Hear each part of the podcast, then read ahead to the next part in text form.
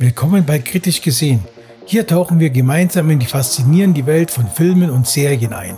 Ich bin Thorsten und als ein Gastgeber führe ich dich durch spannende Entdeckungen und humorvolle Analysen.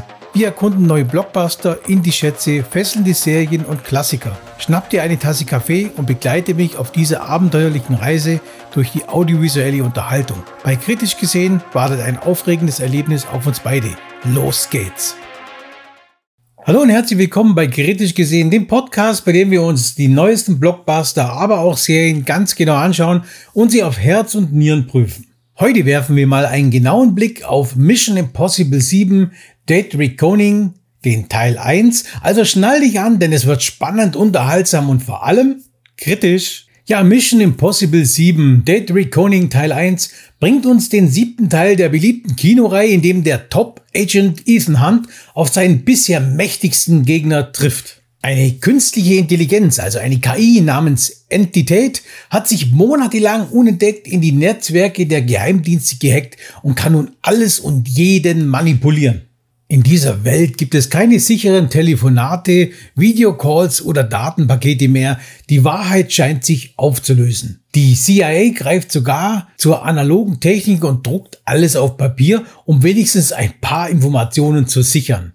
Inmitten dieser digitalisierten Welt erhebt sich Mission Impossible 7 als ein Action-Thriller, der seit Jahren nicht mehr so spannend und unterhaltsam war.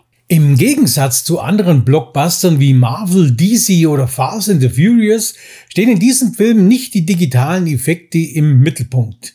Die Pixel dienen lediglich dazu, Tom Cruise als Hauptdarsteller die perfekte Bühne zu bieten. Was den Unterschied ausmacht, ist die Tatsache, dass Cruise tatsächlich am ersten Drehtag mit einem Motorrad über einen Bergvorhang gesprungen ist. Ja, hinzu kommen ein beeindruckendes Drehbuch, großartige Co-Stars und eine makellose Inszenierung von Christopher McQuarrie. All das zusammen ergibt einen durchgehend spannenden und unterhaltsamen Action-Thriller, der uns einfach in seinen Bann zieht. Der Film erzählt die Geschichte einer ja sich selbst verständigten KI, die in den globalen Netzwerken ihr Unwesen treibt. Es ist jedoch unklar, welche Ziele sie verfolgt. Um sie zu stoppen oder zumindest unter Kontrolle zu bringen, wird Ethan Hunt beauftragt, zumindest die eine Hälfte eines zweiteiligen Schlüssels zurückzuholen. Diese befindet sich im Besitz von Ilsa Faust, einer, einer alten Bekannten. die Jagd nach der anderen Hälfte des Schlüssels gestaltet sich, ja, schwierig. Nach einem Zusammenstoß in Abu Dhabi muss sich Hunt mit der Taschendiebin Grace zusammentun, um die KI zu überlisten. Dabei trifft er nicht nur auf die Waffenhändlerin The White Widow, sondern auch auf Gabriel, der sich als Handlanger der KI erweist und Hunt an einem dunklen Moment seiner Vergangenheit erinnert. Mission Impossible 7 Dead Reckoning Teil 1 setzt auf Qualität anstelle von überwältigenden Effekten. Regisseur Christopher McQuarrie beteiligt sich nicht am Bettrüsten der Blockbuster, das in letzter Zeit das Publikum ja eher unterwältig zurücklässt. Die längere Sequenz am Flughafen in Abu Dhabi beispielsweise kommt ohne spektakuläre Explosionen aus und konzentriert sich stattdessen auf die Spannung und die Action-Szenen mit Tom Cruise, der in, seinem, in seinen 60ern immer noch eine beeindruckende Energie ausstrahlt. Der Film ist eine Meisterklasse des Suspense-Kinos. Von der ersten Szene an fesselt er mit Eleganz, Coolness und überraschenden Wendungen. Der humorvolle und charismatische Umgang zwischen Ethan Hunt und seinem Hecko-Duo Benji und Luther sorgt für eine ja, erfrischende Lockerheit. Die Chemie zwischen Tom Cruise und Haley Atwell ist ebenfalls bemerkenswert. Die Actionsequenzen, ob in einem gelben Fiat 500 in Rom oder in den engen Gassen Venedigs, sie sind einfach atemberaubend inszeniert und zeigen, dass weniger manchmal auch mehr ist. Die Kritikpunkte an der Logik der Geschichte lassen sich möglicherweise erst im zweiten Teil der Reihe auflösen.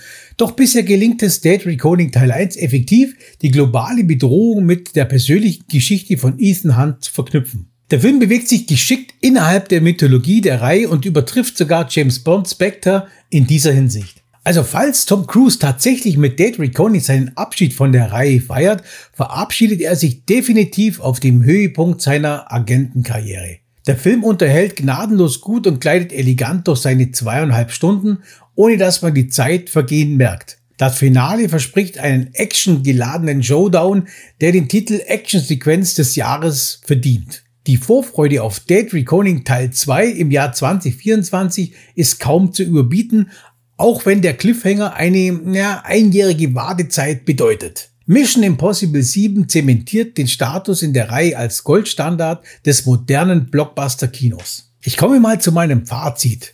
Mission Impossible 7 Date Recoding Teil 1 ist ein herausragender Action-Thriller, der uns mit seiner Spannung, seiner Brillanz und seinem Humor in den Bann zieht. Mit beeindruckenden Leistungen der Schauspieler, meisterhafte Regie und einer gelungenen Mischung aus spektakulären Szenen und cleverer Inszenierung beweist der Film, dass er den Titel Goldstandard des modernen Blockbuster-Kinos verdient. Ich kann es kaum erwarten, den zweiten Teil äh, dieses Films zu sehen und freue mich schon drauf, diesen in meinem Podcast kritisch gesehen zu besprechen. So ihr Lieben, das war's für heute bei Kritisch gesehen. Ich hoffe, du hattest genauso viel Spaß wie ich dabei, den neuen Blockbuster zu, ja, durchleuchten. Vergiss nicht, meinen Podcast auch auf YouTube zu abonnieren, damit du keine einzige Kritik mehr verpasst. Bis zum nächsten Mal, wenn wir wieder einen Film oder eine Serie auf Herz und Nieren prüfen. Also wie immer, bleib kritisch und bleib immer am Ball. Bis dahin, ciao. Das war's für diese Folge von Kritisch gesehen. Ich hoffe, du hattest Spaß und konntest neue Perspektiven entdecken. Vergiss nicht, diesen Podcast zu abonnieren und mir Feedback zu geben, um gemeinsam noch tiefer einzutauchen. Bis zur nächsten Folge. Bleib neugierig, kritisch und unterhalten. Ich freue mich darauf, bald wieder mit dir in die audiovisuelle Welt einzutauchen. Bis zum nächsten Mal und tschüss.